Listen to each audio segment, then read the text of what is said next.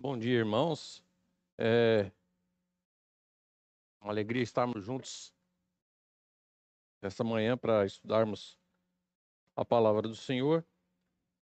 E como é um estudo da palavra, quem quiser contribuir no estudo, esteja à vontade.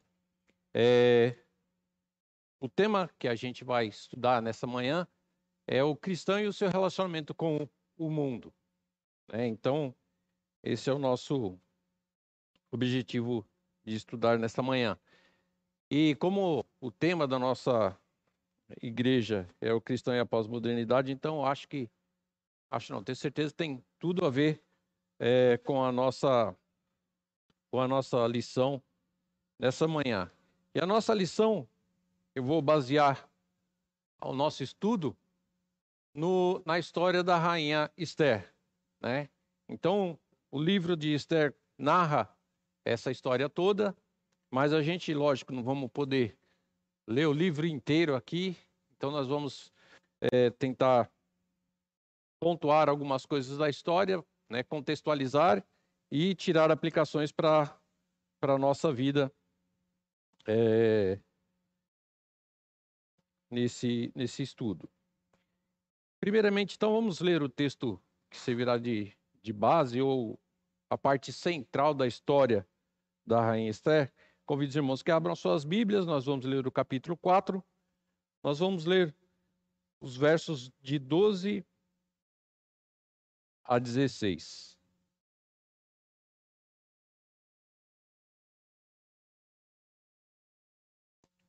Esther capítulo 4. Nós vamos ler os versos 12 até o 16. Diz-nos assim a palavra de Deus. Fizeram saber a Mordecai as palavras de Esther. Então lhe disse Mordecai que respondesse a Esther: Não imagines que por estares na casa do rei, só tu escaparás entre todos os judeus. Porque, se de todo te calares, agora de outra parte se levantar para os judeus socorro e livramento. Mas tu e a tua mas tu e a casa de teu pai perecereis. E quem sabe se para conjuntura como esta é que fosses elevada a rainha? Então disse Esther que respondessem a Mordecai: Vai, ajunta a todos os judeus que se acham em Suzã e jejuai por mim, e não comais nem bebais por três dias, nem de noite nem de dia. Eu e as minhas servas também jejuaremos. Depois irei ter com ele ainda que contra a lei. Se perecer, pereci. Vamos, antes de iniciar o estudo, pedir a orientação de Deus para isso. Vamos orar. Senhor nosso Deus, nosso Pai, te agradecemos, Senhor, a oportunidade que temos de te cultuar livremente em nosso país, de nesse momento estarmos reunidos, mesmo num grupo pequeno, devido à pandemia, mas te peço, Senhor, que tu esteja conosco, com todos aqueles que estão assistindo também essa transmissão, que tu, ó Pai, nos abra os olhos para entender a tua palavra, os teus ensinamentos, que eles sejam guardados no nosso coração para que possamos viver uma vida digna de glória e honra ao teu nome. Te pedimos, ó Pai, que tire toda aquilo que possa nos distrair do aprendizado da tua palavra e volte toda a nossa atenção para, o, para esse estudo. Te pedimos que tu esteja conosco, Senhor, nos orientando nesse aprendizado, Pai. Te pedimos que tu esteja também com os governantes do nosso país, dando-nos sempre a liberdade de te cultuarmos livremente, Senhor, que esteja também orientando aqueles que estão na pesquisa da cura da pandemia e de todos aqueles que estão trabalhando para isso, para que em breve possamos ter a nossa vida normalizada e possamos nos reunir toda a igreja aqui para louvar e cultuar o teu nome. Tudo isso pedimos e rogamos em nome de Jesus. Amém. Bom, como eu falei, né, nós vamos então tentar aqui na tirar algumas lições na, na história da rainha Esther. E para a gente é, começar a entender a situação da rainha Esther, e chegar até o texto que a gente leu, eu vou tentar resumir um pouco, brevemente, a história da rainha Esther, né? Então, a rainha Esther agora está vivendo ali em Suzã, que é um território dominado pela Pérsia, né? É uma das capitais do reino persa. E quem estava reinando naquela ocasião era Assuero, ou Xerxes, né? Que também era um outro nome do rei Assuero. E ele estava governando ali uma área bem grande é, naquela região da Pérsia. E com isso, é, o rei Assuero era um rei que gostava muito de mostrar o seu poder, né, a sua riqueza. E logo no começo do, da, da história de Esther, a gente vê que ele gostava muito de dar banquetes. Né?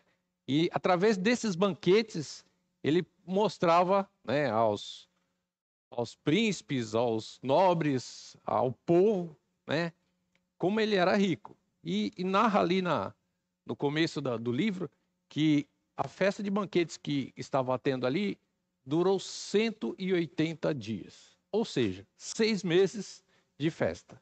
Então, por aí os irmãos vejam qual era o poder deste rei, né? De dar uma festa de seis meses e, e ficar ali comemorando.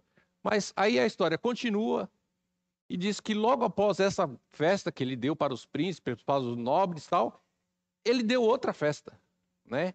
E nessa outra festa, ele já abriu para as pessoas ali da, da cidade de Suzã. Então, desde o mais rico ao mais pobre, participavam também do banquete. Esse banquete durou sete dias. Então, o rei gostava realmente de de mostrar ali a sua, a sua riqueza. E no final, né, desse sétimo dia, no banquete, o rei já bastante alegre, ter tomado muito vinho, como narra a história, ele pediu que chamassem a rainha para que ele pudesse mostrar a beleza da rainha para aqueles que estavam ali. E a rainha, por sua vez, estava dando um banquete para as mulheres da cidade. Né? E aí os os servos do rei, né? Foram até lá chamar a rainha e a rainha falou que não ia. Né? Porque sabia que o ambiente ali já estava um pouco alegre demais pelo vinho e tudo mais, e ela não queria ser exposta desse jeito, né?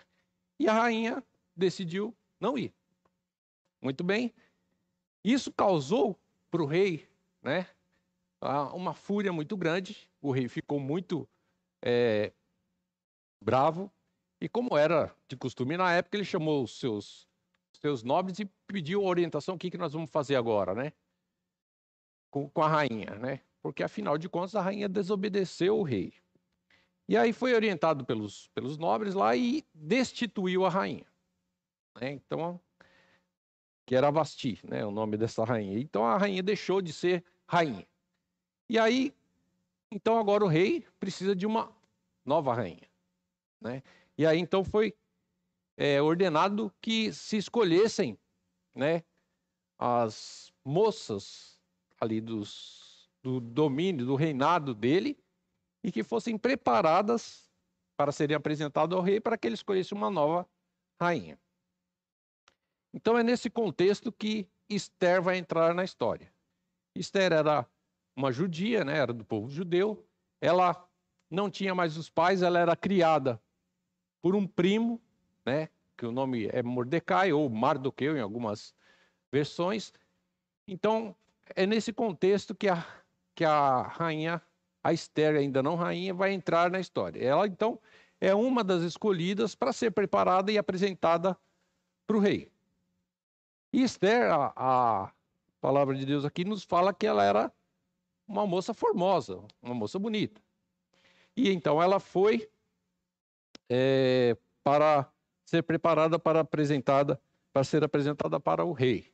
E aí depois os irmãos podem ler lá a história, né, ver um pouquinho dessa dessa parte.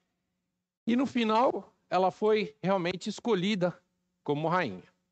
Mas antes aqui já vamos tirar uma primeira é, ponto aqui da, da, nossa da história da rainha Esther. A gente que, que ouve a história e sabe que rainha foi escolhida Esther, né, que ela, Esther foi escolhida rainha, a gente pensa assim, ah, mas É fácil, né? Para quem vivia lá, agora vai ser rainha, é muito bom, né?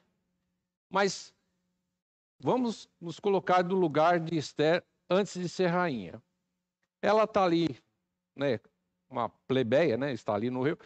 Foi escolhida para um concurso para a rainha, né? Isso não quer dizer que quando ela foi para lá, ela falou que legal você rainha, né?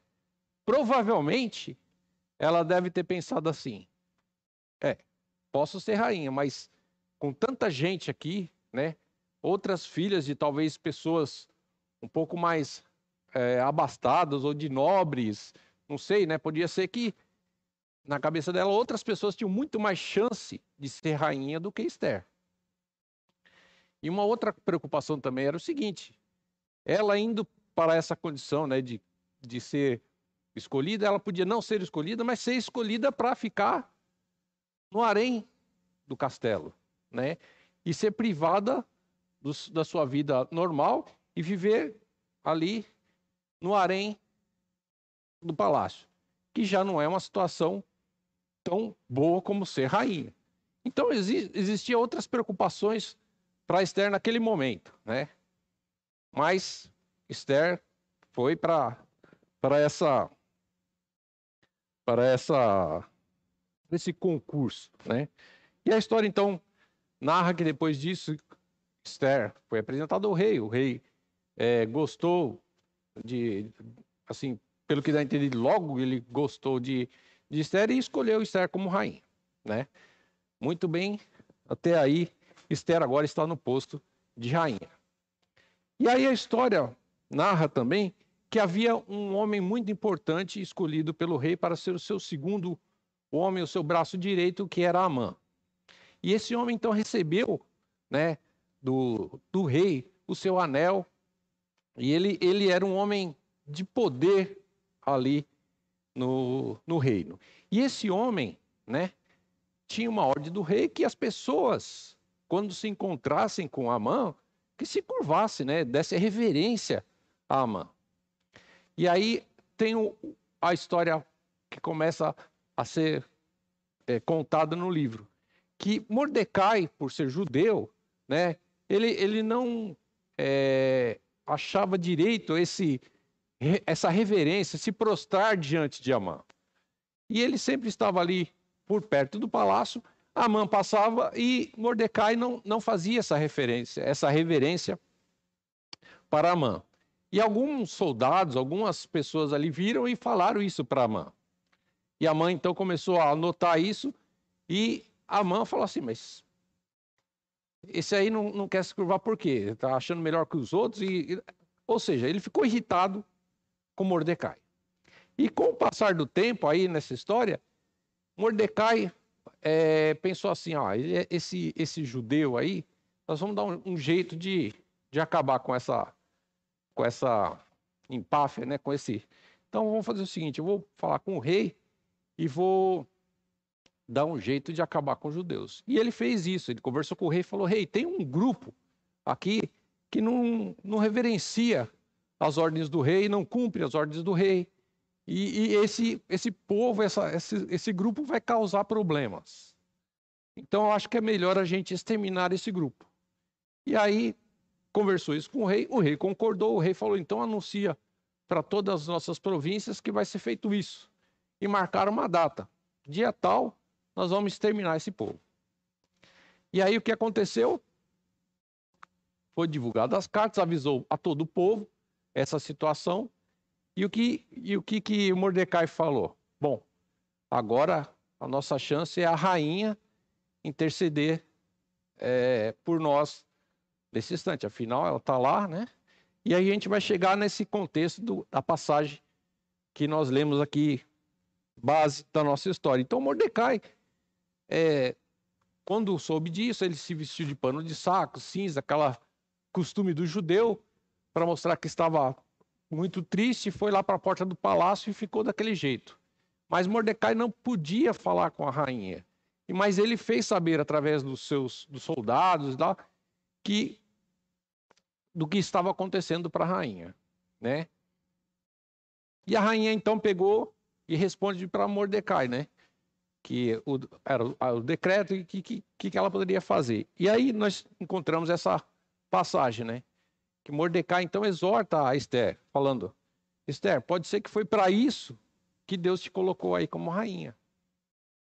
Né? Então a gente chega nesse momento da história em que Mordecai então cobra uma postura da rainha, né? lembrando ela que podia ser até por isso que Deus preparou para que ela estivesse naquele posto de rainha naquele momento, né? E então aqui a gente começa aqui é, um primeiro um primeiro paralelo da, da nossa do nosso estudo que é nós, né, que vivemos no nosso mundo aqui, mas não somos mais desse mundo, nós somos forasteiros aqui. Da mesma forma que Esther era uma forasteira no reino persa, e estando ali no mundo, foi colocada naquele momento como rainha né, dos, dos, do reino persa, e estava ali naquela situação. Né? Mas ela podia falar assim: ah, eu sou rainha, estou tranquila aqui, né? o rei não vai mandar me matar. Né? Mas não, o Mordecai falou: pode ser que não pense que você é rainha, que você vai estar livre disso, porque se realmente é, a ordem era para que todo judeu, alguém em algum momento ia falar, ó, Esther é também judia. Então ela ia acabar sendo incluída né, nesse extermínio.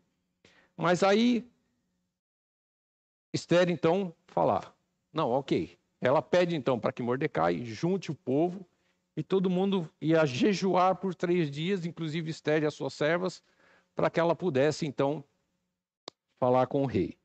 Então, aqui, essa história mostra que Esther né, não, não se omitiu, né, nesse instante, de fazer a diferença aonde ela estava. Né? Então, esse paralelo que nós queremos trazer para nós. Nós somos forasteiros nesse mundo agora. Né? Vivemos aqui esperando o momento de vivermos na pátria eterna. Mas aonde estivermos, nós precisamos fazer com que a luz, o sal da terra e luz do mundo que somos, ela resplandeça, ela apareça, ela faça diferença aonde estivermos. Né? Da mesma forma que a rainha Esther, aqui nesse momento, ela tinha que fazer essa diferença. E por que, que a gente precisa fazer essa diferença no mundo em que vivemos. E porque existe uma inimizade natural, né? uma inimizade irreconciliável entre o mundo e aqueles que não são do mundo, que são os cristãos, aqueles que foram escolhidos por Deus. E para isso nós vamos ler dois textos. Eu peço aí a ajuda dos irmãos para que também nos auxiliem na leitura aí. Quem puder, por favor, chegue no microfone ali vamos nos ajudar. O primeiro texto é João, capítulo 15. Nós vamos ler os versos 18 e 19.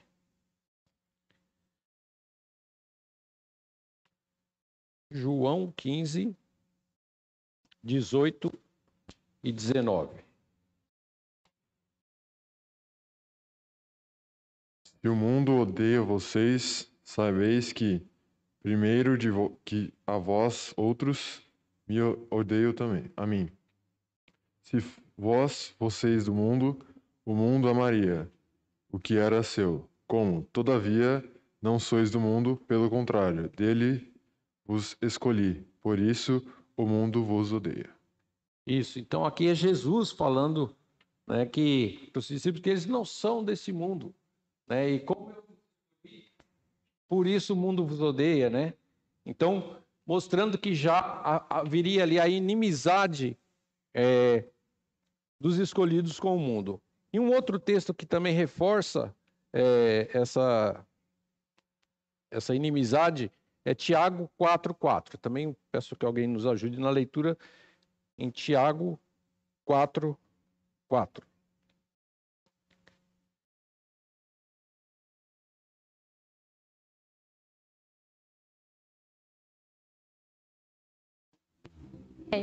Não compreendeis que a amizade do mundo é inimiga de Deus? Aquele, pois, que quiser ser amigo do mundo, constitui-se inimigo de Deus. Isso. Então, qualquer que quiser ser amigo do mundo será inimigo de Deus. Então, a, a Bíblia deixa bem claro que existe essa inimizade é, entre o mundo e o povo de Deus. E aonde está representada na história de Esther essa inimizade? Justamente na história de Amã ali. Né? Então, Amã, na história de Esther, ele representa essa inimizade contra o povo de Deus. Então, ali, a, foi ali a primeira tentativa de extermínio do povo de Deus, né? mostrando essa, essa inimizade que existe entre o mundo e os cristãos. É, nessa, nessa, nesse mesmo ponto ainda, a gente pode pensar assim, né? Então, existem dois tipos de relacionamento, ou basicamente, né, duas, dois tipos de pessoas que, que se relacionam com o mundo, com duas vertentes, né, os cristãos. O primeiro são aqueles que acham que o cristão não, não tem que se envolver com as coisas do mundo, né? Não, tem que se isolar, então eu não sou mais desse mundo, eu, eu preciso me isolar do mundo. Então, essa primeira vertente de, de, de algumas pessoas, que isso veio até lá na. Já estudamos aqui na história, é, quando os, os, monastérios, né, as pessoas falaram que ó, é, é, melhor que eu viva uma vida dedicada né, a, a Deus. Então, as pessoas buscavam uma reclusão, né, se isolar de, de toda a forma do mundo, e ainda para alguns, né, alguns ramos ditos evangélicos, ainda tem essa ideia de que deve se isolar do mundo, né? Nós não fomos, a Bíblia em nenhum momento fala que nós devemos nos isolar do mundo, né? Diz que nós devemos ser sal e luz nesse mundo. Então, a gente tem que estar envolvido é, nesse mundo. E uma outra vertente que fala que nós temos que se envolver realmente com todas as áreas e com, sem preocupação e, e, e viver a nossa vida nesse mundo. Que também é um outro extremo muito perigoso, né? Que mesmo que nos envolvamos com todas as áreas é, que existem no mundo hoje, mas nem todas as áreas hoje estão vivendo ou fazendo tudo de acordo com o que Deus requer de nós.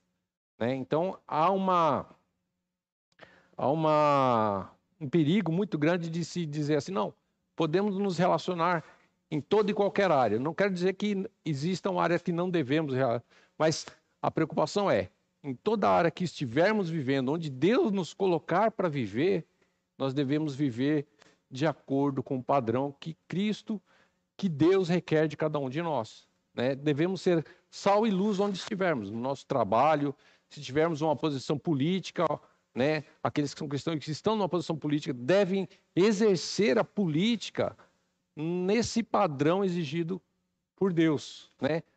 Realmente buscando ser o melhor. Isso tudo, esse nosso relacionamento no mundo, esse desenvolvimento no mundo é parte do nosso mandato cultural, né, de cuidar do mundo, de cuidar da existência. Parte do nosso mandato social que é de relacionamento, né? Então, existem é, implicações de tudo. E, principalmente, no nosso mandato espiritual, de vivermos de acordo com o que Deus requer de cada um de nós, independente de onde estivermos neste mundo. Né? Então, essa é, é, o primeiro paralelo que nós queremos traçar aí da, da história de Esther com a nossa história. E um outro ponto que é bem importante que a gente pode é, destacar nessa, nessa parte da, da história de, de Esther é que no momento que ela foi questionada, né? Então, olha, Esther, talvez foi por isso que você foi escolhida para ser rainha. Talvez seja esse o motivo que você está nessa posição, né? Então, o que é interessante é que Esther ela tinha bases cristãs, ela sabia o que ela precisaria fazer naquele momento, né? Não foi de, de Mordecai, aquele que cuidou de Esther, falou assim, ó oh, Esther, nós vamos jejuar aqui, nós vamos nos preparar, você jejue aí, se prepare, né? Não, partiu de Esther, Esther falou, não, então peça para o povo que faça o jejum, eu vou fazer o jejum aqui. Então, nós vemos que apesar de, de estar vivendo na Pérsia e tudo mais, é, as bases é, de, de, fé de Esther, de, de Mordecai, eram bases sólidas, né? bases firmes. Então, quando Esther foi questionada, ela, ela sabia aonde ela devia buscar ajuda, né? que estava em Deus. Então, ela falou: ok, vamos então jejuar, vamos nos preparar para que né, Deus né, nos mostre a, a solução do problema. Né? Então, esse é um outro ponto que é interessante e muito importante, eu acho que também para os nossos dias. Né? Da mesma forma que Mordecai assumiu a educação, a criação de Esther, e ele criou ela nos padrões do povo judeu, nós também, como cristãos, temos que fazer a mesma coisa com os nossos filhos, aqueles que são sobre a nossa responsabilidade, né? Ensinar as bases cristãs para que, no momento em que forem é, questionados ou que precisarem tomar uma decisão, não seja aquilo que o mundo é, prega ou que fala que é o normal, que eles façam, mas sim aquilo que a base de vida, a base cristã que eles têm, reja o comportamento deles, né? E uma coisa que é bem interessante nessa história de comportamento, é, até nessa, nessa semana mesmo, é, num trabalho é, no meu trabalho, né, a gente teve uma, uma palestra que estava falando sobre é, como fazer reuniões é, de uma maneira mais eficiente. Né? E aí, um dos pontos que a pessoa que estava dando essa palestra é, falou sobre a questão do comportamento. Né? Então, ele falou que existia um teste que foi feito é, por psicólogos, né? E, e, eles pegavam um desenho, né? E nesse desenho tinha uma barrinha pintada de um lado e do outro lado três barras. Uma do mesmo tamanho da primeira, uma bem maior e uma bem menor. E a pergunta era simples: qual barra, olhando o desenho todo, qual barra do outro lado que tem o mesmo tamanho que a barra do lado esquerdo? Né? E todo mundo, quando olhava e, e falar e via, não errava. Ó, é a primeira barra. Ela é do mesmo tamanho da outra. Por quê? Porque a diferença de tamanho era visível é, para todo mundo ali no, no, teste. Mas aí refizeram um teste com, com algumas pessoas e no momento de, de responder, existiam outras pessoas junto que respondiam primeiro falando uma outra barra né? E todos eles falavam a mesma barra que era diferente, que era, por exemplo, a barra maior. Então, naquele momento, a pessoa que ia responder, ele, ele respondia que a barra igual também era barra maior. Por quê? Porque naquele momento, o comportamento de todos falava que a barra maior era B, a pessoa simplesmente falou assim: não, pode ser que eu estou vendo alguma coisa errada. Todo mundo está falando que é B. E pelo comportamento de todos, né, ela acabou respondendo também que era B. Então, é, é isso, quando, quando eu vi na, na reunião dessa semana, eu achei muito interessante, né? Como uma pessoa, por uma força de grupo, ela pode mudar a opinião dela. Mesmo que a opinião dela, para ela, seja óbvio que não é aquilo. Mas ela, por pressão de comportamento, de uma sociedade ou de um staff de uma reunião, ela muda a opinião dela, né? E, e, uma outra coisa interessante também que se mostrou nesse, nesse, nesse dia foi um outro estudo que, se não me engano, foi até com o pessoal da NASA que foi feito esse, esse estudo. Então, era uma situação rapidamente assim: um avião estava viajando e esse avião cai em algum lugar deserto, ermo, e aí o grupo que sobrevive, né, recebe uma lista de coisas que tinham no avião. E ali eles tinham que elencar as coisas que, que tinham aqui no avião, o que, que eles iam priorizar para guardar, para sobreviver até que alguém viesse socorrê-los, né? E o que que acontece? Todo mundo fez essa classificação dessa lista individualmente. OK? Todo mundo fez a sua. E depois as pessoas tinham que se reunir, cada um com a sua lista, e eles iam discutir, né, o que era melhor no consenso do grupo. E aí depois eles desse estudo feito, eles mostraram que 77% da, da, do estudo, as pessoas individualmente eram mais eficientes na escolha do que quando faziam a escolha em grupo. Aí a gente fala, mas espera aí. Se todo mundo era melhor sozinho, quando foi reunir em grupo e escolher a prioridade ficou pior, né? Como a gente entende isso? Aí foi o mesmo raciocínio do, do comportamento. Numa pressão, num grupo, às vezes alguém que questiona que algo ali é melhor do que o outro, mesmo que para aquele individualmente não é, ele acaba concordando. E, e no final da história, nos estudos que eles fizeram, sempre a decisão de um grupo era pior do que a decisão individual de cada um. Né? E aí, essa análise, depois, o, o pessoal lá da, da NASA mostrava lá olha, qual era a sequência ideal das coisas que precisariam ser é, guardadas, né, priorizadas naquele momento de, de acidente, vamos dizer assim. Né? Então, isso é para mostrar um pouco essa questão comportamental que a gente vive na sociedade. Nós vivemos em sociedade, respeitamos é, o ambiente que vivemos, mas essa pressão, né, ou essa, essa ideia das coisas que cercam cada um de nós, nem sempre neste mundo é de acordo com aquilo que nós cremos aquilo que a Bíblia nos ensina que é o correto. E essa pressão cada vez é mais forte. E o cristão ele deve se posicionar sempre que ele fala não, isso afeta e colocar a sua posição e explicar a sua posição.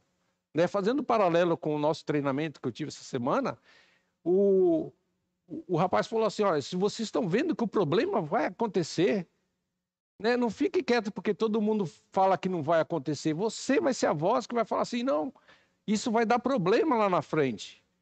Né? E você precisa, naquele momento, fazer os outros ouvirem, e mesmo que a sua decisão não seja acatada, ninguém te ouça, você falou o que deveria acontecer. E se lá na frente o problema acontecer, talvez alguém vai falar: puxa vida, ó, nós fomos alertados e ninguém deu atenção para isso, né? Então a mesma coisa deve acontecer com a gente. Aquilo que a gente vê que é errado não está de acordo com o que cremos, a gente deve se expor. Da mesma forma que a rainha Esther aqui teve que se expor e falar que ela era judia, no momento que o povo judeu estava condenado à morte. E o interessante é que a rainha Esther ainda, ela, ela no texto que lemos, né, vamos ali no no verso 16, último verso. Ela fala assim: Depois eu irei ter com o rei, e ainda que contra a lei, se perecer, pereci. Né? Essa história também eu, eu acabei, no meu relato é, da história aqui, eu não falei. Mas o que, que havia também ali? Qual era a lei que regia? Qualquer pessoa, para falar com o rei, precisava ser chamado. Não tinha essa liberdade, não, eu vou lá, marcar uma hora para falar com o rei, né? Não tinha. Então a pessoa tinha que ser chamada. E outra, se a pessoa fosse falar com o rei, o rei poderia, né, abaixar o seu cetro, ou seja, dar a permissão para que essa pessoa então se aproximasse e falasse. Ou se ele não abaixasse, aquela pessoa devia ser morta. Porque foi falar com o rei não, sem ser chamado. Então, é sobre isso que a rainha Esther aqui está falando. Que ela iria falar com o rei. E se por acaso o rei não abaixasse o cetro, ela estaria condenada à morte. Mas de qualquer jeito, né, havia uma condenação de morte para a rainha Esther. Seja pelo rei, ou seja pelo decreto do rei. A rainha Esther já estava condenada junto com o povo nesse instante. Então a situação ali de Esther realmente não era uma situação fácil. Né? Ela estava realmente com o peso de uma condenação com data marcada de morte. Né? Então essa era a situação ali de Esther naquele momento. Mas certamente, como a gente tem entendido, Esther então se preparou, né? Ela nesse período de jejum, né? Muito provavelmente ela estava pensando como é que ela iria convencer o rei a mudar o seu decreto. E uma outra coisa da história que eu não contei, né? Os decretos reais que eram selados com anel real, e foi o caso do decreto contra os judeus, eram decretos irrevogáveis. Então ainda tinha essa situação. Era um decreto dado de morte para todos os judeus, em que o rei não podia voltar atrás. Então pensem a situação da rainha nesse momento, né? Olha, eu preciso ir lá falar com o rei, eu preciso explicar para ele a situação. E o rei ele não pode revogar o decreto, mas o rei vai precisar fazer alguma coisa. Então imagine nesse nesse tempo de preparo né, da rainha o que que ela né, pensava, o que ela imaginava, o que que ela ia fazer. Mas claramente Deus, né, é, deve ter aberto os olhos de Esther para o que ela fizesse. E aqui há uma outra uh, lição interessante para nós do comportamento da rainha Esther, né? Vamos imaginar a história. A rainha agora precisa falar com o rei. O que seria óbvio para nós quando ela chegasse para o rei e fosse falar com ele? Que ela pedisse né, que ele fizesse alguma coisa porque havia um decreto de morte. Né? Qualquer um, talvez, nessa situação, né? Alguém condenado numa, numa prisão à morte, né? Por uma cadeira elétrica, né? Se alguém que tivesse o poder de tirar ela, se a pessoa chegasse lá, fosse falar, né? A, a, natural, o que o cara ia pedir para que tirasse ele daquela situação, né? Mas o interessante é que o livro depois, por favor, leia que a história é uma história muito interessante, né? Esther, quando chegou para falar com o rei, primeiro, ela teve a permissão de falar.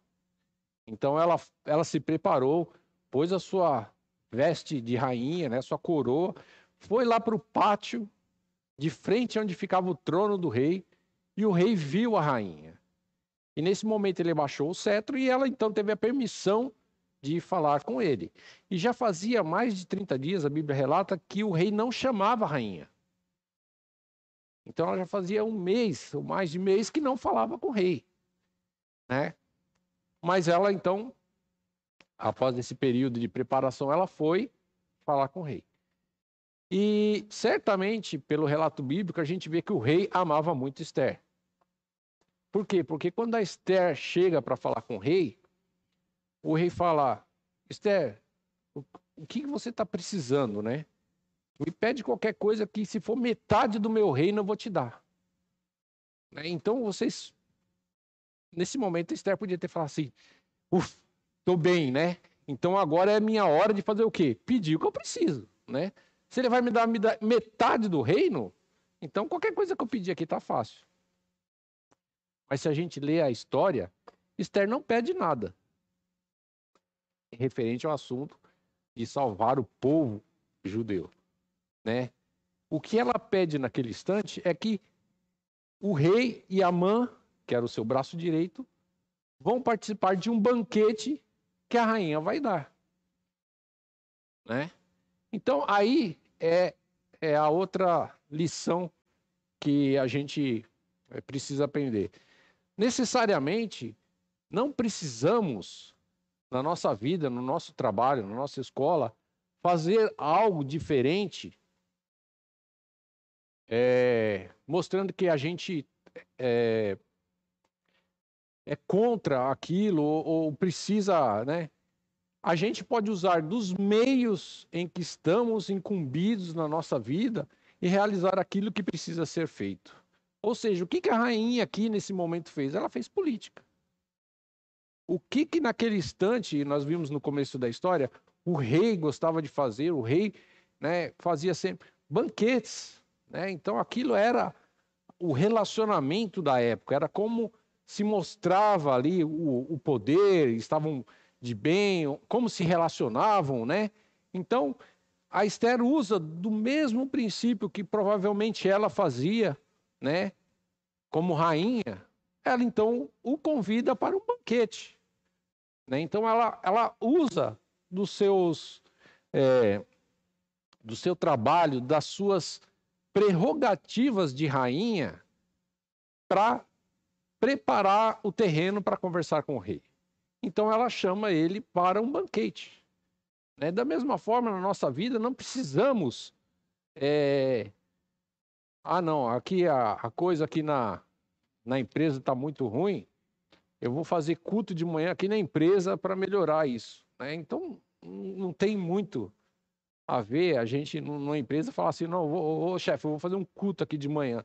Né? Não, não faz nexo, né?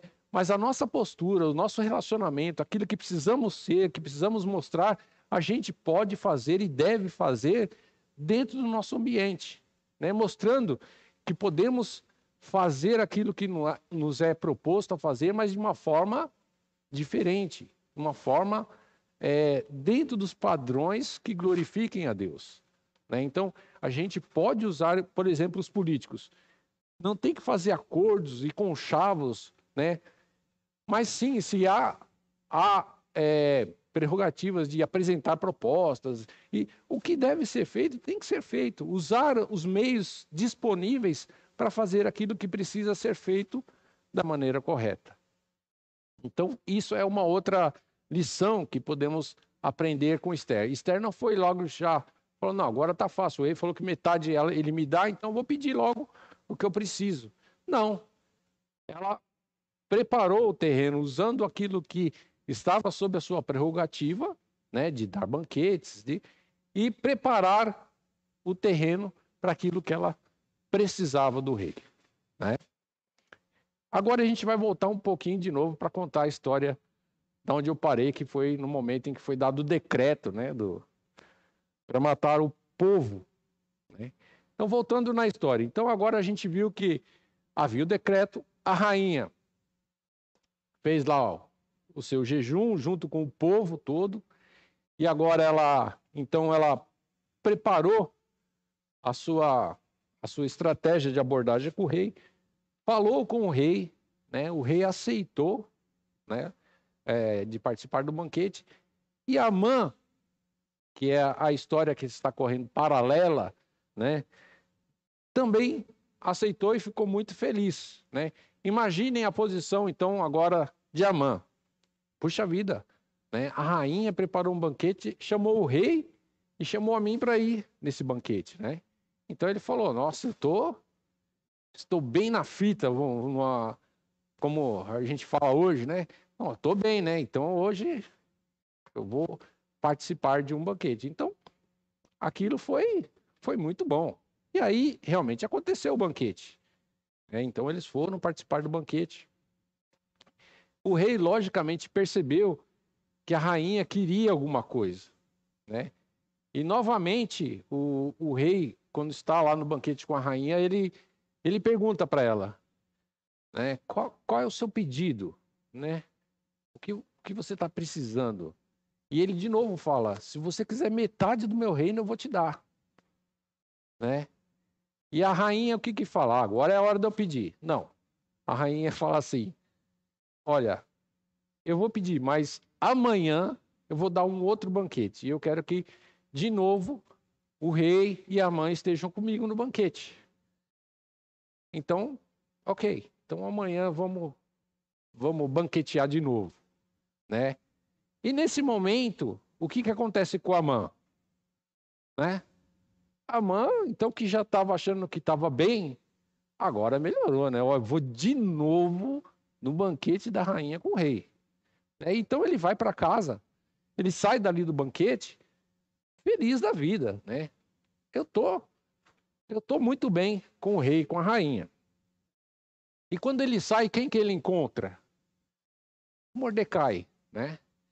E Mordecai está ali e aí volta aquela aquela mágoa, né, no coração de Amã. Por quê? Porque Mordecai novamente não faz nenhuma reverência para Amã, né? Amã certamente vai embora, que diz o, o, texto, e ele vai toda a alegria que ele acabou de, de, de sair do banquete ali, aquilo se torna numa amargura e ele vai, chega em casa e conversa com a esposa e conversa com os seus servos e aquilo, né, aquela amargura toda. Então sugerem para ele, ué, então se, se isso está te fazendo tão mal, acaba com Mordecai. E aí mandam, dão a ideia de fazer uma forca para enforcar Mordecai. E como ele era o braço direito do rei, o rei não ia negar um pedido dele, né, para que enforcasse, enforcasse alguém que estava incomodando o segundo homem do reino, né? Então, a mãe então mandou construir a forca e falou: beleza, amanhã eu vou falar com o rei sobre isso. Né? Mas Deus, que está regendo toda essa história, né? E rege as nossas vidas, né? Cuida de nós, sabe onde estamos, o que fazemos e o que precisamos fazer nesse, nesse, nessa noite, é, o rei teve uma insônia. E o rei não conseguia dormir. Né? Talvez comeu demais no banquete, não sei. Mas Deus fez com que ele tivesse uma insônia. E o que, que ele fala? Olha, pede lá para os seus servos lá e, olha, busca o livro das, dos fatos e feitos aqui do, do, do nosso reino para lerem para mim. Porque já que eu não consigo dormir, vamos ouvir um pouco do que aconteceu na nossa, no nosso reino. E aí, então, trazem o livro e começam a ler a história. E nesse livro tem relatado uma história, que eu também não contei, mas está no livro, quem lê a história inteira vai ver, que foi o seguinte: um dia Mordecai estava sentado à porta do palácio e dois guardas começaram a tramar um plano para matar o rei. E aí Mordecai faz essa informação chegar até o rei.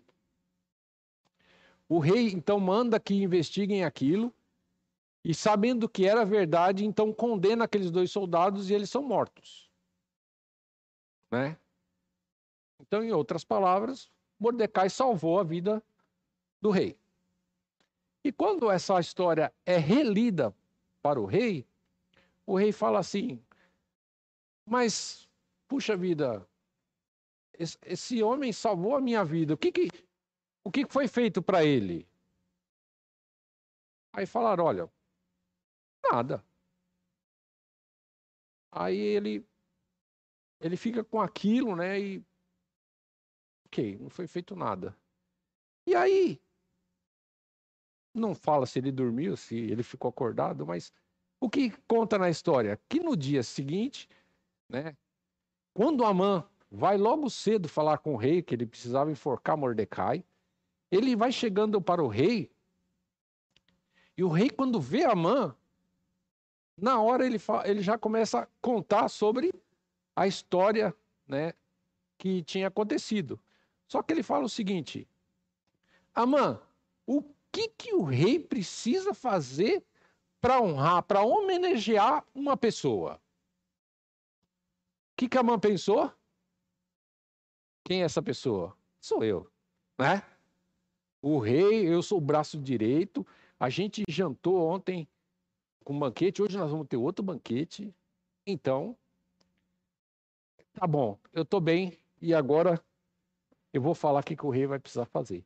Aí a mãe fala assim: Ó, rei, se você quer homenagear alguém, então você pega, pega a sua capa real, pega a coroa do rei, veste essa pessoa, põe ela em cima do cavalo real e pede para um príncipe andar com ele pela cidade e falar assim: olha, é assim que o rei trata aqueles a quem ele quer honrar, quem ele quer homenagear. Né? Imaginando na cabeça dele que ele ia tá lá, né? Andando de cavalo, né? Todo mundo olhando para ele e alguém falando: olha assim, olha, assim que o rei faz com quem ele quer homenagear, né? Então a mãe já devia estar na cabeça dele imaginando a cena dele andando lá na rua e tal, tal, tal. O rei imediatamente falou: muito bom. Amã, pega a minha capa, pega a minha coroa, pega o meu cavalo, pega Mordecai, veste ele, põe ele em cima do cavalo e anda com ele na cidade, falando que é assim que o rei quer homenagear aqueles a quem, a quem ele quer dar honra. Então imagina o coração de Amã nesse momento. Ele estava indo pedir para o rei para matar Mordecai, e agora ele tem uma ordem do rei para ele pegar Mordecai, pôr no cavalo, andar pela cidade, falando que aquele homem está sendo homenageado pelo rei. Quer dizer, o plano dele acabou de ir por água abaixo. Né? Não deu, não deu tempo dele falar. Né? E agora ele vai ter que fazer isso. E aconteceu. E aí a história fala que ele fez isso. E diz que quando ele acabou de fazer isso, ele correu para casa angustiado, né? Que ele devia estar tá realmente ruim na situação, né? Angustiado e foi para casa, né? E chegando lá ele conversa com a, com a, esposa tal. E a esposa ainda fala assim para ele, olha, se você está tentando tudo isso contra Mordecai e não está conseguindo, eu acho que não vai dar certo mesmo, né? Mas enquanto ele está ali, acabou de chegar angustiado, conversando com a esposa, quem que chega? Chegam os servos do, do palácio lá para pegar a mãe e levar ele para o outro banquete. Então, na mesma hora ali que ele está conversando, o relato fala que ele foi levado para o segundo banquete. E aí então a gente volta para a nossa segunda parte da história do banquete do rei. Então ali ela, ela foi então o Amã até a presença da rainha e está lá na, no banquete, né? E esse banquete, então, é o banquete em que a rainha vai fazer o seu pedido. Então, ali, conversando, chegou o momento, o rei fala com a rainha, e aí a rainha expõe, né, o seu pedido. O que, que era o pedido dela? Olha, Existe um plano para me matar e matar todo o meu povo. Aí o rei fala assim: Meu, quem é que está fazendo uma coisa dessa? Quer matar aquela que eu estou prometendo metade do meu reino. Né? Imaginem a preocupação do rei a sabendo dessa história. Né? E aí ela explica que ela é judia e então ela está condenada conforme o decreto. E quem fez isso foi Amã. Que está ali do lado, né? Ó, quem fez isso foi Amã. Né? E aí o que acontece? Diz que o rei ali sai furioso da, da, da, do banquete ali. Então ele deve ter, como a gente fala, perdeu o chão, né? Como, como assim? O, o, o, o meu braço direito está condenando a rainha à morte, né? E, então ele saiu ali daquele instante, furioso, e disse que Amã, naquele momento, o que, que ele fez? Ele se debruçou em, em frente à rainha lá e começou a suplicar, ô oh, rainha, peraí, não é bem assim, você né? está entendendo errado, né? Peraí, me ajuda aí, porque logo Amã sabia que agora a vida dele, uma pessoa que ia tentar falar com o rei sem, sem permissão já morria, imagine alguém que está tentando matar a rainha, né? Então ele já viu que para ele não tinha mais chance. E aí ele suplica ali para a rainha.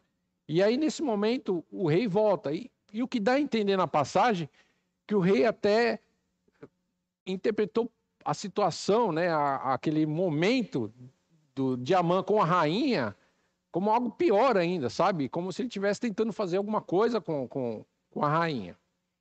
Então aí, aí que a coisa entornou de vez. Então o rei manda matar a Amã, né? E aí alguém, alguns dos servos, né, que, que a história narra lá, falou para o rei, ó oh, rei, inclusive o Amã fez uma forca lá para matar o Mordecai, né?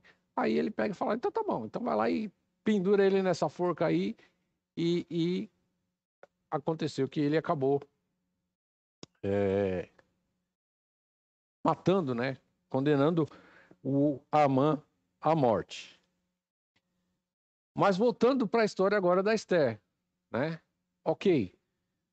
O causador do problema já não existe mais. Mas o problema ainda existe. Não é? E, e aí então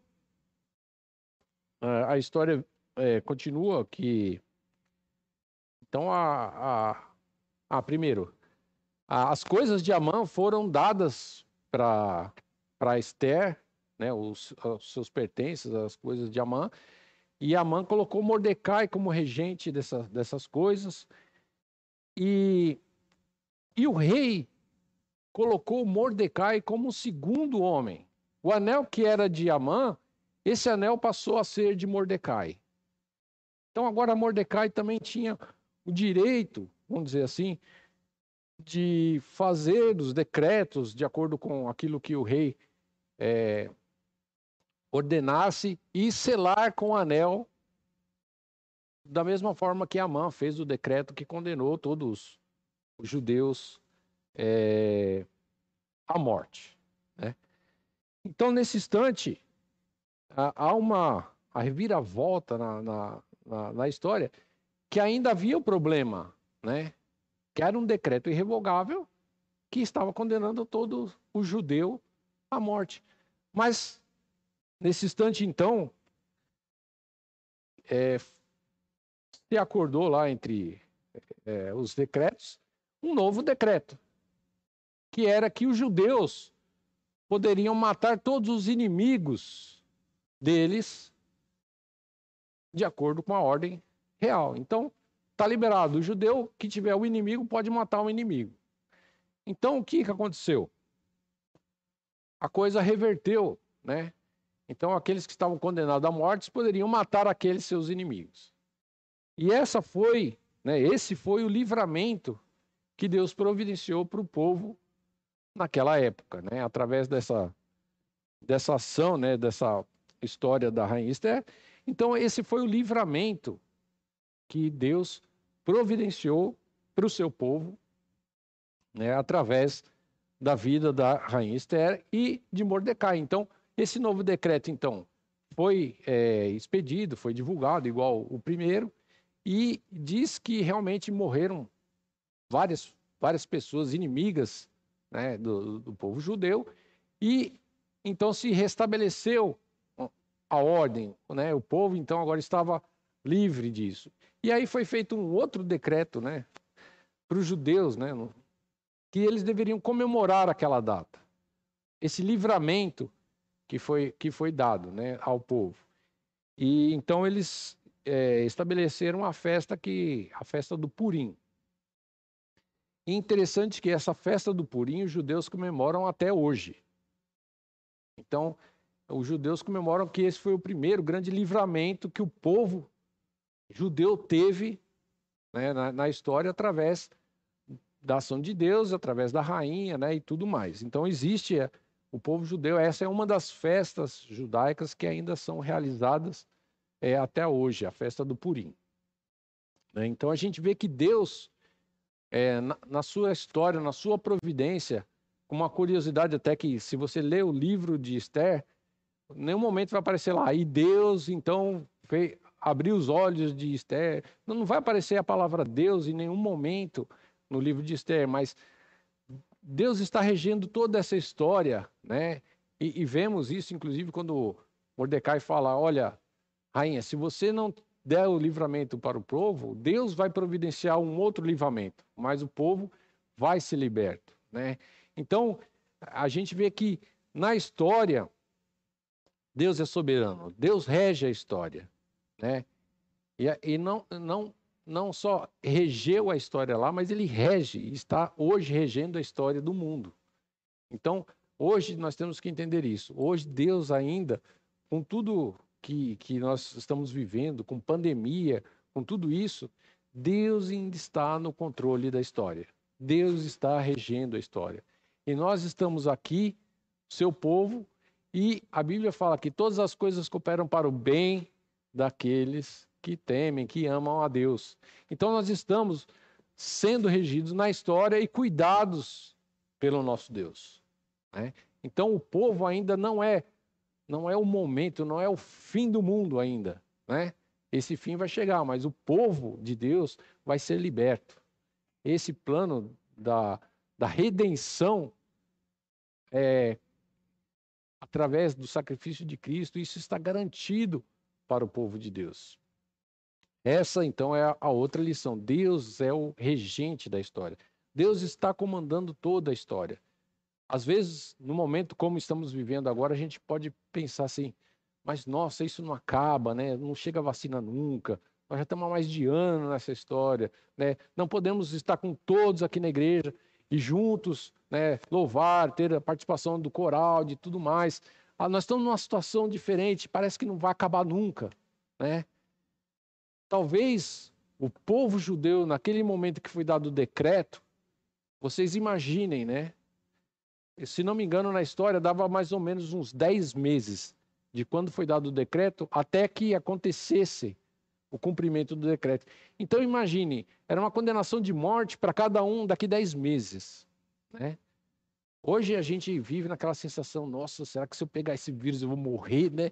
Então é uma coisa assim meia né, inerente, assim, todo mundo, né? Ah, vamos nos cuidar e tal. Mas o povo naquela época é, era uma certeza. Olha, dia tal, nós vamos morrer.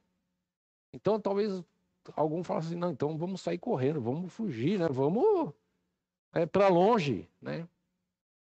A gente, pensando no vírus, a gente não pode nem fazer isso, né? Porque não adianta ir para os Estados Unidos, para a Europa, o, vírus, ele está no mundo inteiro, né? Então, era uma condenação que estava ali para o povo. Né? Hoje, para a gente, existe esse, esse vírus, que esse incômodo, mas o que a gente precisa entender, Deus está regendo a história. Deus está cuidando do povo. Né? Se Deus tomar alguém nesse momento de pandemia, é a vontade dele. Né? É a... Mas o povo está sobre o cuidado de Deus. Né? Isso quer dizer, ah, então vou sair daqui agora, vou sair sem máscara, Deus está cuidando de mim. Não, prudência, né?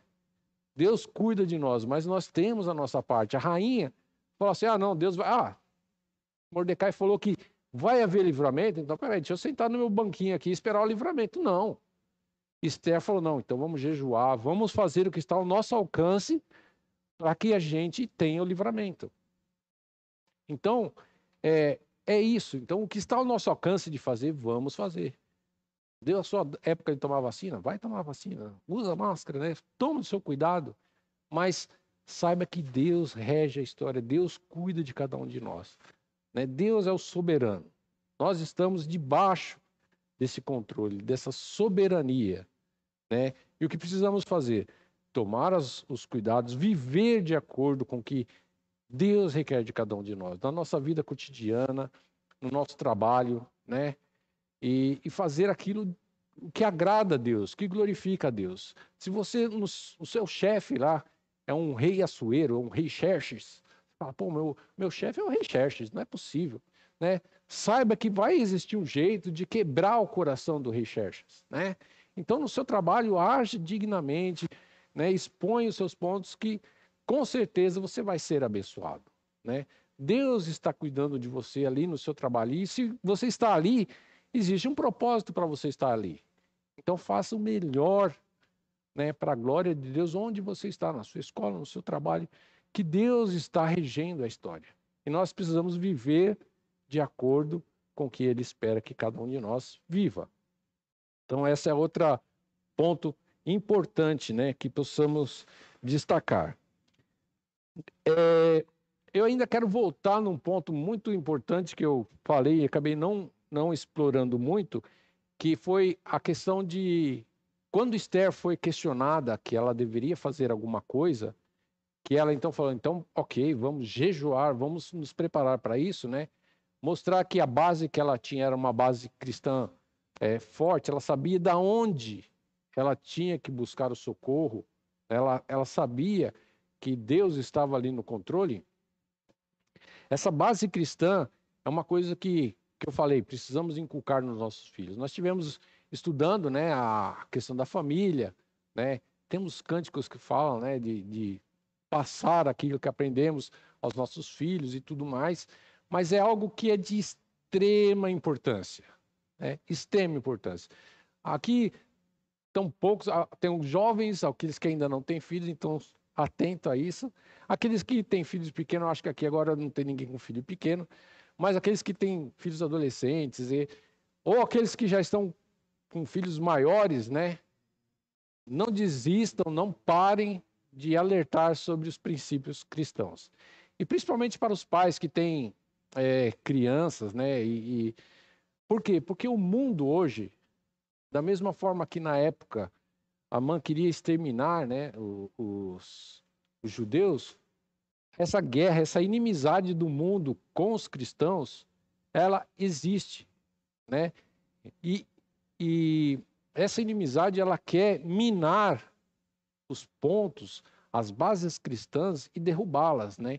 Então a gente tem visto a questão de, de como se tem é, derrubado o padrão de família, o projeto de família de Deus, né, para a vida dos.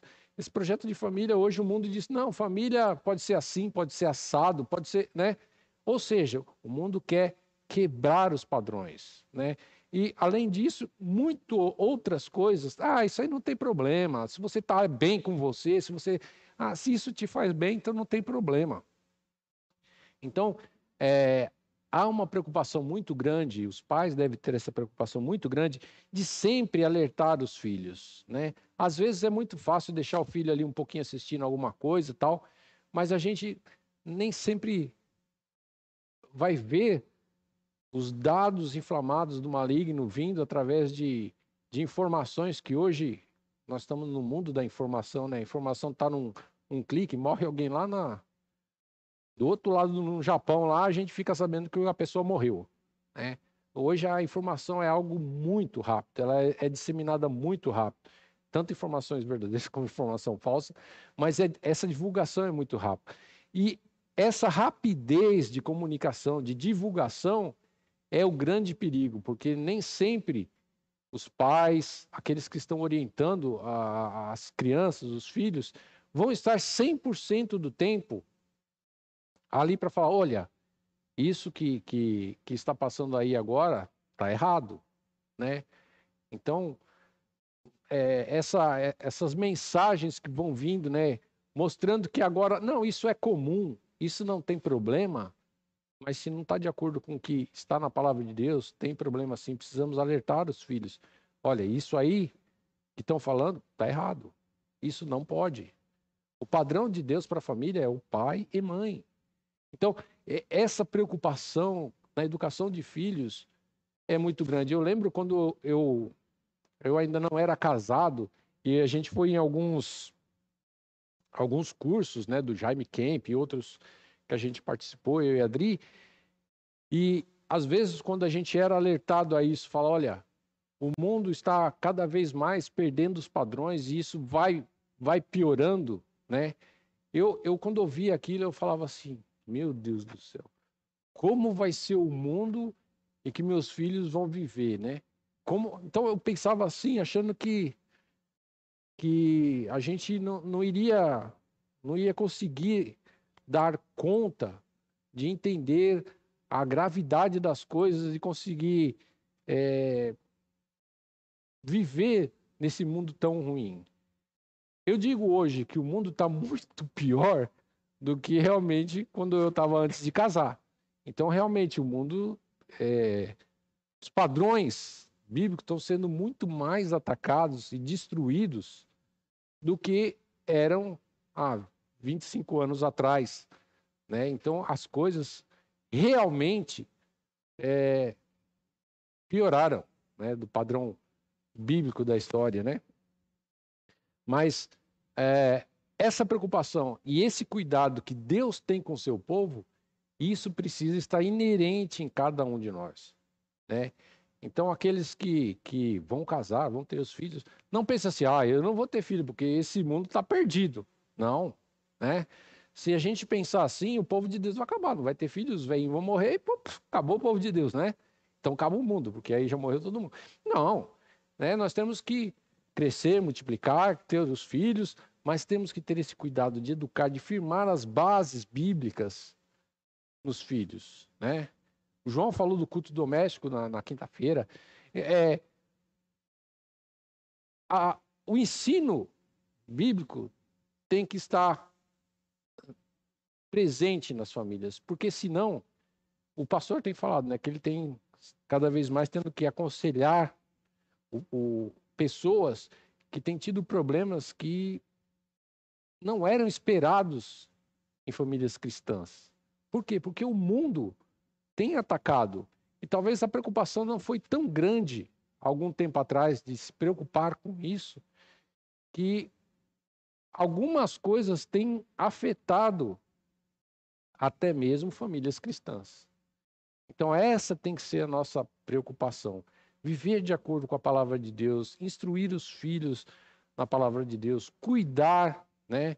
Sempre ter o olho atento, né, para aquilo que está sendo mostrado, assistido, né? É, eu gosto muito de assistir filme, né? E sou fã de filme. Mas até a gente brinca, eu, eu e a Alicia, que agora é mais a minha companheira de filmes, né? A gente em casa ali. E às vezes eu falo assim: olha que quebra de padrão cristã. Rapaz, você está viajando, né? Que não tem nada. Falei, olha. Não, aí eu falo: ó, isso está fazendo isso porque é isso. Ó, é verdade, hein? Não tinha pensado desse jeito. Mas é assim: às vezes as mensagens, né? Tenta mostrar assim no filme de uma animação infantil que nem todo mal é tão mal assim, né? Ah, tem mal que vem pro bem, né? No final da história deu certo. Não, isso aí é, é uma ideia que não é cristã. Não é fazendo errado que nós vamos pode dar certo, né? Se começou errado, pode terminar bem por misericórdia de Deus. Mas começa certo para terminar certo, né? Não adianta querer né? Falar assim, não, eu vou casar com um rapaz que não é crente ou com uma moça que não é crente porque eu vou converter ele e nós vamos ser felizes. Pode ser que pela misericórdia de Deus vocês vão ser felizes mesmo. Mas não é essa a regra. E se você não for feliz lá na frente, então você tem que pensar, olha, eu realmente não pedi, não, não segui aquilo que Deus planejou para mim, agora eu estou pagando o preço, né? Então existe padrões, existem regras. Deixa, a gente tem essas regras claras na Bíblia. Precisamos estudá-las, aprendê-las, entender isso e melhorar o nosso relacionamento com o mundo. Nós somos colocados no mundo não para viver alheios ao mundo, independentes do mundo, mas viver de acordo com que aquilo que Deus requer de cada um de nós, que a nossa vida no, no trabalho nós mostremos que vivemos diferente. Não, não é assim, né? não concordamos que que algumas coisas erradas sejam feitas. Que a nossa vida mostre que somos diferentes. E aí, nós sendo sal e luz, nós vamos modificar aqueles que vão estar ao nosso redor. Vamos ter a chance de falar de Cristo para aqueles. Poxa, mas por que, que você faz isso, né? Aí começa a te dar a chance de você mostrar. Não, eu, eu, eu creio nisso. Eu creio assim. E você vai ter a chance de mostrar por que você é diferente. Mas isso é obra de Deus, né? É Deus gerenciando a história, Deus tomando conta da história. E nessa história, Deus colocou cada um de nós em um lugar diferente. Não porque, ah, põe ele ali que tá bom. Não, ali você tem a oportunidade de fazer a diferença, né? Então, aqueles que estão se preparando, né, ainda os, os estudantes aí que têm uma carreira, então aquilo que você for fazer, faça para a glória de Deus. Né? Viva para a glória de Deus. Faça o melhor para a glória de Deus. Pode ser que Deus use você para ser alguém muito importante, né? Ou seja alguém de grande influência. Ah, não vai marcar a história, mas se você salvar algumas vidas, você vai ser o atalaia que salvou algumas pessoas. Buscou alguns escolhidos de Deus que estão nesse mundo. Né? Então, a nossa função aqui nesse mundo é isso: ser testemunhas, representantes, cristãos dignos de honra e glória do nosso Deus. Essa é, é a ação que nós precisamos ter nesse mundo. Esse é o relacionamento nosso que deveríamos ter com o mundo. Independente de tudo de diferente, de difícil que vamos enfrentar ou que enfrentaremos ainda, né? Como essa pandemia, quem há anos atrás falava assim, ó, daqui a um tempo não vamos poder sair de casa, vamos ter que usar máscara. Isso é uma coisa inimaginável. Mas hoje a gente já está vivendo isso e isso vai entrar para a história, né? E o que, que nós vamos aprender com isso? O que nós vamos levar com isso? O que, que nós vamos mostrar a diferença? Deus está no controle. Deus colocou nós nesse mundo para que cada um faça a sua parte, mostrando que ali tem um cristão, ali existe alguém que vive diferente do mundo, que não concorda com tudo que esse mundo fala que é certo, né? Tem coisa que é certa? Tem, mas tem coisa que o mundo fala que é certo que não está certo. E devemos mostrar essa diferença, né? Hoje em dia, todas as empresas, até em discussão que tivemos aí no grupo do, do SHPC e tal, a, a pregação da diversidade, né? É muito grande. E qual o papel do cristão nesse momento dentro das empresas, né? Mostrar a diferença, né? O que que nós pensamos, né? Existe algo de bom nessa questão da diversidade? Existe algo de bom, né? Questão de respeito, né? Nós vivemos num mundo que vive no pecado, estão escravos do pecado. Então, existe problema nesse mundo? Existe. E a pessoa que está sobre aquele problema, ah, não, esse aí então exclui. Não. A gente tem que respeitar, orientar, mostrar o que nós pensamos de diferente, fazer a diferença. Isso é uma, é uma ponta da diversidade que nós temos que, que mostrar também, né? Nós somos diferentes, nós cremos diferentes. E da mesma forma que estão pedindo para que respeitemos a diversidade, eles têm que entender a diferença nossa e também falar que temos que ser respeitados.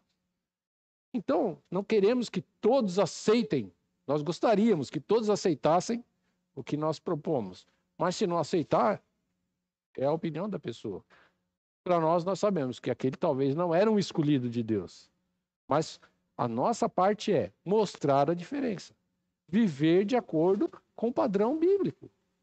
Viver diferente, ser diferente. E não exigir que todos sejam iguais a nós, mas que nós sejamos respeitados.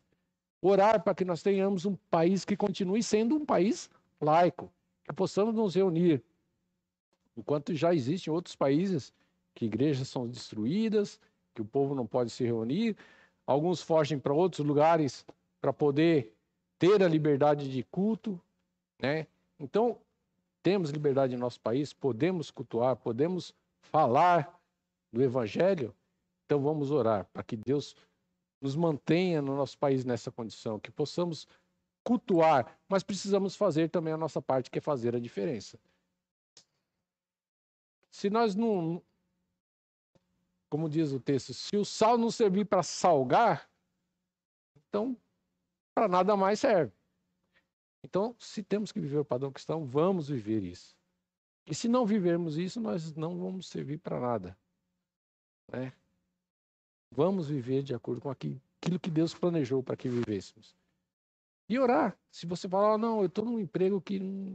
Ok. Não precisa ficar o resto da vida no emprego. Mas ore para Deus. Fala, Deus, eu preciso mudar. Ou, ou, ou que eu mude e a coisa aqui mude, né? Ou se, se, se, se a tua vontade é que eu mude também, então me mostre o caminho. Né? Então precisamos estar cada vez mais junto, vivendo essa vida com Deus.